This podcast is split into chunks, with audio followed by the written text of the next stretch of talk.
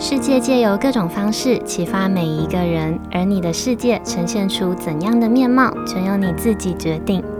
你现在收听的节目是《新赖说》。Hello，各位 CC，欢迎收听今天的《新赖说》，我是新赖小姐。嗯、不知道正在收听的大家有没有过这样子的感觉？觉得一个问题绕来绕去都没有找到共识，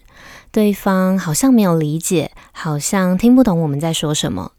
尤其是在跟另外一半沟通的时候，更容易会出现这样子的状况，有这样子心累的感觉。好，那今天是睽违一段时间的心事信箱系列。嗯，其实我没有很喜欢回答感情相关的问题。因为感情这件事情，我觉得始终都只有身在这段感情里面的两个当事人，他们才会最清楚那些相处过程中的所有感受。也因为多数时候单听一方的说辞，其实很难去看清楚事情的全貌，也很难去找到核心的问题。嗯，但今天这封来信很特别哦，很难得的让我在看到几句简短的文字的当下，我就可以很清楚的体会到双方的感受。好，那不卖关子，直接切入正题。今天呢，我想跟大家聊聊的主题就是理解。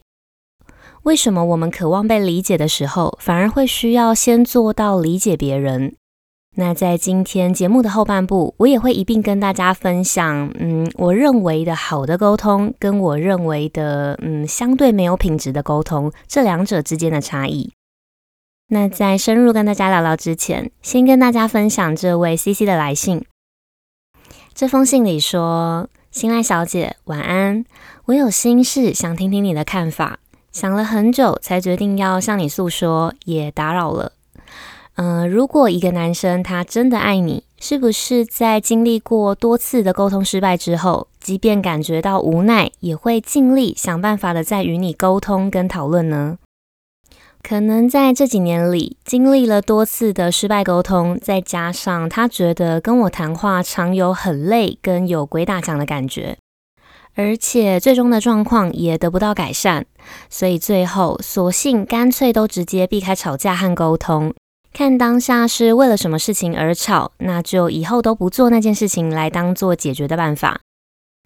我只是想要吵架的事情有一个结论和答案，想要有被理解的感受，跟得到一个改善方式的共识。我只是很用力的想要改变状况。或许我用错了方式沟通，但为什么总觉得只有我想讨论，另外一半却无动于衷，好像无所谓一样？难道事情不需要摊开来谈就能得到解答吗？好，以上是今天这位 CC 的来信的内容。那不知道正在收听的大家有没有过类似的困扰？嗯，其实我能理解急着想要帮问题找到解决的共识的这样子的心情。正是因为在乎，因为爱，因为不想要失去，也才会着急，然后一个不小心就用太过急躁的方式去处理，还有面对问题，导致最终演变成最不希望发生的结局。好，嗯，后来我回复 CC，我说每个人展现爱的方式本来就不相同，那既然有所不同，也就自然会产生像是，嗯，你觉得这样做才是爱，但是他认为那样做才是爱的这样子的情况。所以我觉得对方是不是真的爱，或是他有没有爱，有没有在乎的这件事情哦，不太适合单就对方的一个行为就下定论。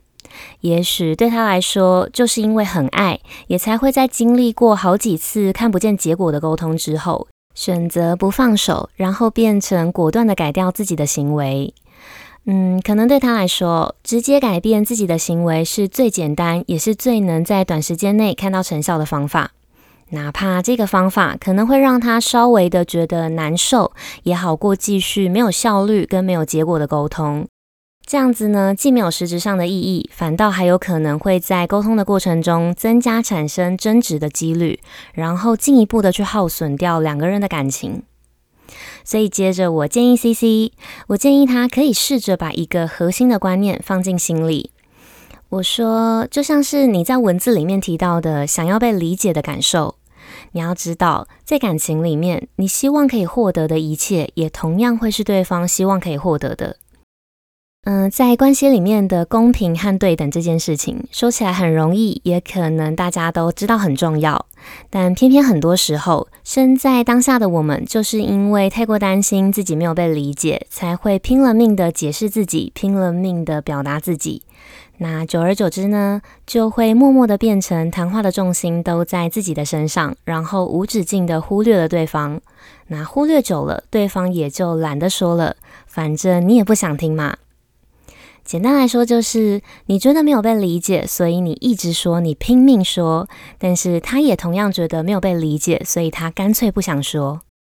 那这样子呢，会造成原本想要讨论的问题不但没有被解决，还延伸出了一个新的问题。然后这个新的问题更直接插队，导致你必须先解决这个插队的新问题，就是对方不愿意开口、不愿意沟通的这件事。先解决掉这个新的问题，你也才能再去解决旧的问题，也就是找到最初问题的共识。嗯、所以我觉得，如果今天对方已经很明确的表达，觉得沟通是很累的，觉得像是鬼打墙的，嗯、那或许在这个阶段里，我们可以试着先反思自己，去思考对方之所以会觉得我们的行为像是鬼打墙，有没有可能是因为我们内心有过不去的纠结？那这份自我纠结却又任性的希望对方可以一起承担，或是希望对方可以做更多的事情来帮忙消除。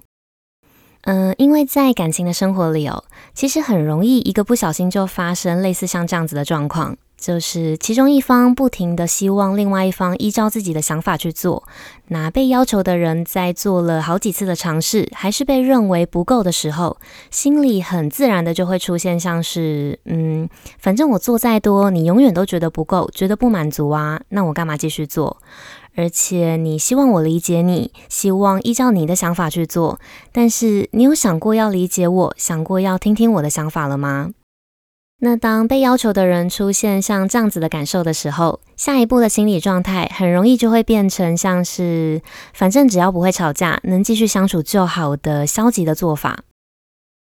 好，那我们再回到 CC 的文字。C C 说：“我只是想要吵架的事情有一个结论和答案，想要有被理解的感受。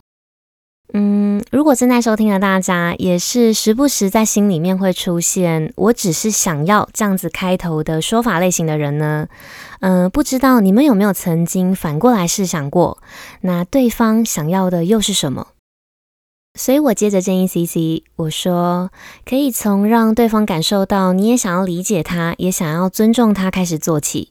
那当关系有一天获得了好转，就可以再进一步的针对原本的问题去讨论出解决的方法。只是呢，在沟通之前，我们的心态必须先建立好一个很重要的观念。这个观念就是，沟通是我说出我自己的想法，但是你不见得要认同或者是照做。同时，我也尊重你可以有你的想法。好，那我跟 CC 的对话呢，就先读到这里。我们先进一小段间奏音乐休息一下，回来之后会继续跟大家分享后来的 CC。他在听完了我的回复之后，又延伸抛出了什么样的其他的问题。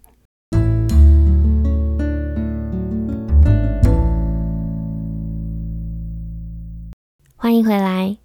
今天故事里的主角 CC，后来他接着抛出的问题，嗯，我想应该也是听完上一段的内容之后，多数人会延伸出现的疑问。CC 说：“谢谢你的答复，你说的部分正是如此，没有错。那我想请问，我应该要怎么做才能让他感觉到我想要理解他呢？问他有什么想法，他又不想说，我实在不知道该怎么破冰现在这个状况。”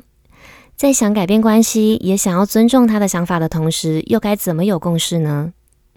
好，嗯，要怎么做才可以让对方感受到我们是有心想要理解他的？这个问题呢，我觉得可以透过反问自己的方式来得出答案。可以试着反问自己：如果今天是我希望可以被理解，那我希望对方可以怎么做才可以让我感觉到被理解？嗯，这个问题呢，我想绝大多数的人可能在第一时间里都没有办法很明确的去说出具体的行为或者是方法，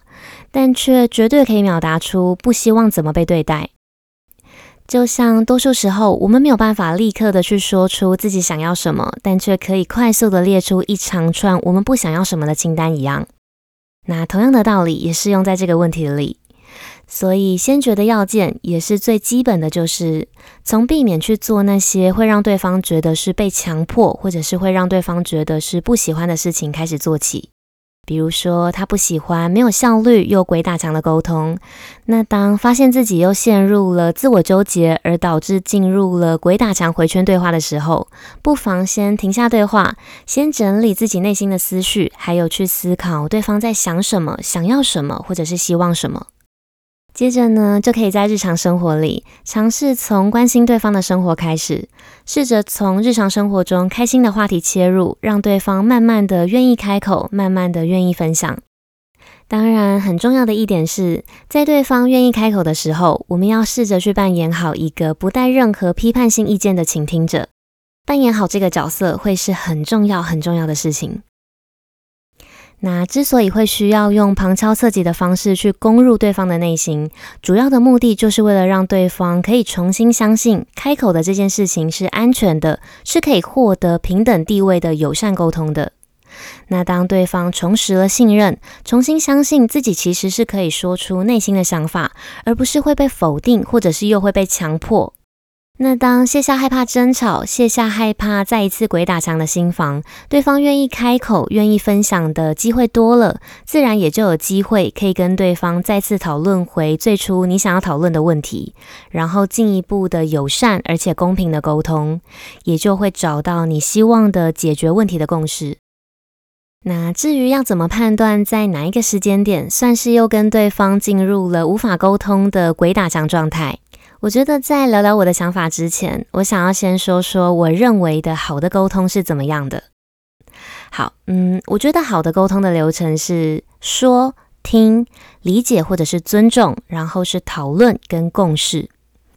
就是谁有问题就谁先开口，但是开口的人呢，他说完话之后也要去倾听对方的想法。可以的话，听完之后尽量去做到试着理解对方，即便在当下没有办法理解，也要试着去尊重每一个人都可以保有自己想法的权利。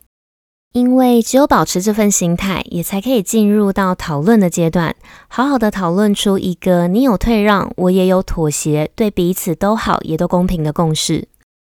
那再反过来看，什么是我认为的相对比较没有效益的恶性循环的沟通？我认为的恶性循环的沟通流程是说、听、不接受，再来是吵架。前面两个阶段跟刚刚提到的好的流程一样，都是说跟听。谁有问题呢？就谁先开口，开启一个新的话题。当对方听到、接收到讯息之后，就会想要表达自己的意见。但在对方表达完自己的意见之后，下一个阶段就是跟好的沟通不同的开始。恶性循环流程里的开启话题的人呢，他们通常在听完对方的意见、听完对方的答复之后，多数时候会因为对方的答案不是自己想要的，不是自己想听的，又或者是会觉得内心那个在意的点没有被完全理解，没有被满足，所以会更想要表达自己。他们以为只要表达的够清楚，那对方下一句说出来的话就一定会是自己想要听的。那当一方反复的表达自我的同时，也就会让另外一方觉得自己的想法、自己的声音被忽略、不被重视，然后演变成争吵。好，那这一个恶性循环的流程，说、听、不接受、吵架，这四个步骤反复循环个大概嗯两到三次之后，也就等于进入了鬼打墙的状态。那一旦进入了鬼打墙的状态，理所当然会让对方想要停止沟通。那当对方开始停止沟通之后，最初开启话题的人呢，也就会认为是对方不说，是对方拒绝沟通。好，我们再回到刚刚的问题，要怎么判断在哪一个时间点算是跟对方又进入了无法沟通的鬼打墙状态？嗯，我们综合刚刚提到的，当你发现对方说什么，你都想要反驳，都没有办法接受，也觉得是对方没有说到你想听到的答案的时候，那就是进入了鬼打墙的回圈状态。这个时候呢，只要你选择继续说，你选择继续辩驳，也就等于是在堵住对方的嘴，是在让他再也不敢发表意见。最后他只好选择隐忍，忍到最后，看他哪一天受不了，哪一天忍不住了，那有很大的几率他就会直接转头离开。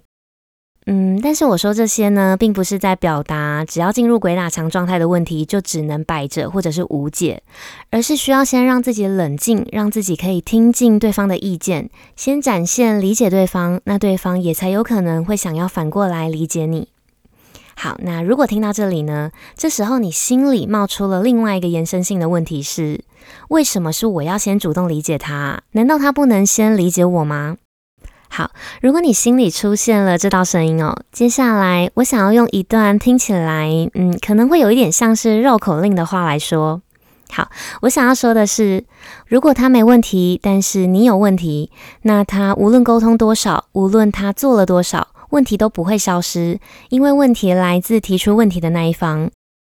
那如果两个人都有问题，也就不会知道到底是谁的问题，那问题只会越来越复杂。所以，只有当提出问题的那方没有问题的时候，再去讨论对方的问题，才有可能去确认问题的来源，问题呢，也才有可能会获得解决。也就是说，所有的问题都必然要先从自己开始解决起，因为唯有确保自己没有问题了，那接下来讨论的焦点才会是对方需要为你解决的部分。在他没有问题，而你有问题的时候呢，只会让你不停地想要把自己的问题去归咎，去认为是他的问题。所以自己没有问题了，也才可以确保不会错过或者是误判眼前这个有可能是对的人的他。好，那在今天这集内容的尾声呢，我想说，能遇到愿意在第一时间吞忍、愿意为自己调整行为的人，是很幸福的。因为最残酷的事实是，不是所有的人，不是所有的观念，最终都一定能找到共识。毕竟每一个人都是独立的个体。很多时候呢，关系之所以能够继续维持、继续走下去，不是因为每个问题都有共识，而是因为双方都能够做到适度的妥协，跟适度的在自己能够接受的范围内忍耐。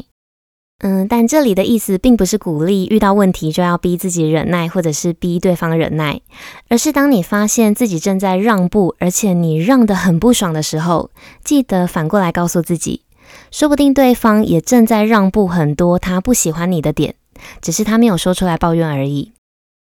那最后，我想再多说的一段话是：每个人往前走的速度本来就不同。那当两个人想要长久并肩而行的时候，势必要互相妥协跟互相配合。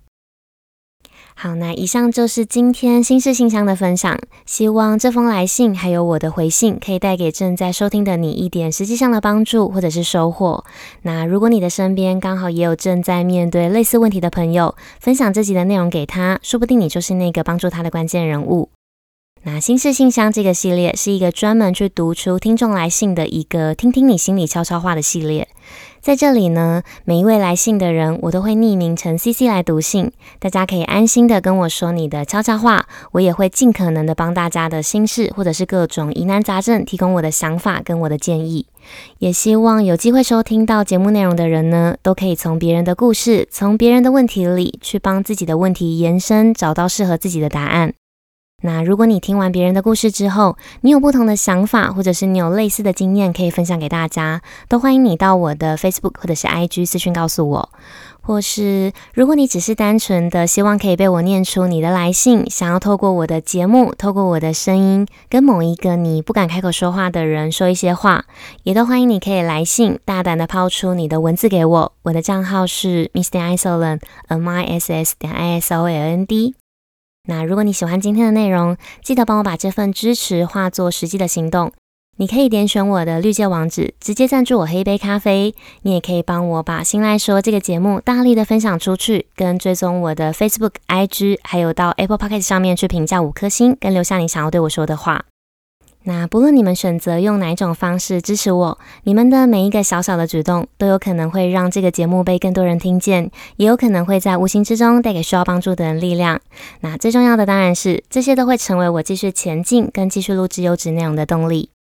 好，那最后呢，希望收听到这里的每一位 CC，你们都能顺利的理解他人，同时也能让他人反过来理解自己。那今天的节目就到这里结束喽，我们下次见，拜拜。